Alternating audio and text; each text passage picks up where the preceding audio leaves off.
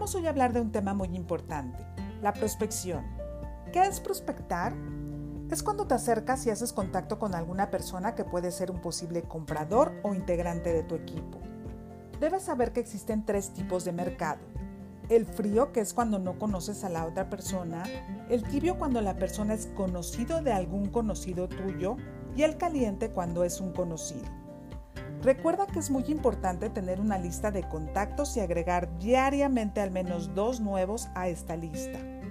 Piensa que cualquier persona que esté a un metro y medio de distancia puede ser un prospecto. Puedes estar en un gimnasio, en el súper, en el parque, prácticamente cualquier lugar es bueno para tener interacción. Elige lugares claves para buscar estos contactos. Si viajas mucho, por ejemplo, puede ser un avión. Una vez que has logrado la interacción, busca una forma creativa de estar en contacto.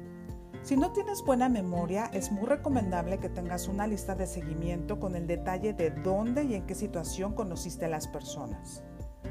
Cuando recibes una buena atención de parte de alguna persona, como un chofer de Uber, una vendedora en alguna tienda, piensa si podría ser un buen elemento para tu equipo y evalúa la posibilidad de agregar su nombre a tus contactos. Algo muy importante que debes saber es que este negocio se trata de ampliar tus relaciones y, por qué no, tus amistades.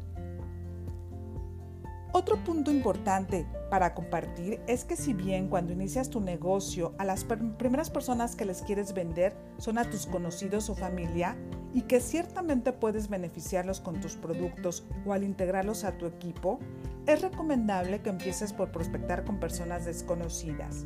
Esto es porque la realidad es que vas a recibir muchos no por respuesta y al ser personas queridas por ti puede resultarte más doloroso y por tanto frustrante. Y hablando de estas respuestas negativas que vas a recibir, sí necesitas saber que las vas a recibir, que todo las hemos recibido y que es parte del proceso a seguir para aprender y hacerlo cada vez mejor, hasta obtener respuestas positivas, por lo que debes quitarte miedos al rechazo, a fallar, a equivocarte. Todo es aprendizaje. Para terminar con este tema de prospección por el momento, porque es un tema muy amplio, debes considerar que uno de los primeros errores que cometemos los emprendedores es hablar del producto que vendemos. Al pertenecer a una empresa de mercadotecnia de redes o networkers, no se trata de que seas un vendedor, no se trata de que hables de un producto, se trata de que seas un digno representante de la marca, se trata de que seas un líder que inspire a los demás.